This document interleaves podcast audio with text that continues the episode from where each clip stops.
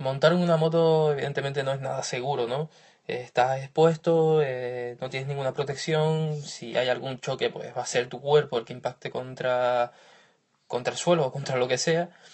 Eh, y evidentemente sí, es un riesgo, ¿no? Un riesgo que estás tomando y que, que tienes que ser consciente de ello, ¿no?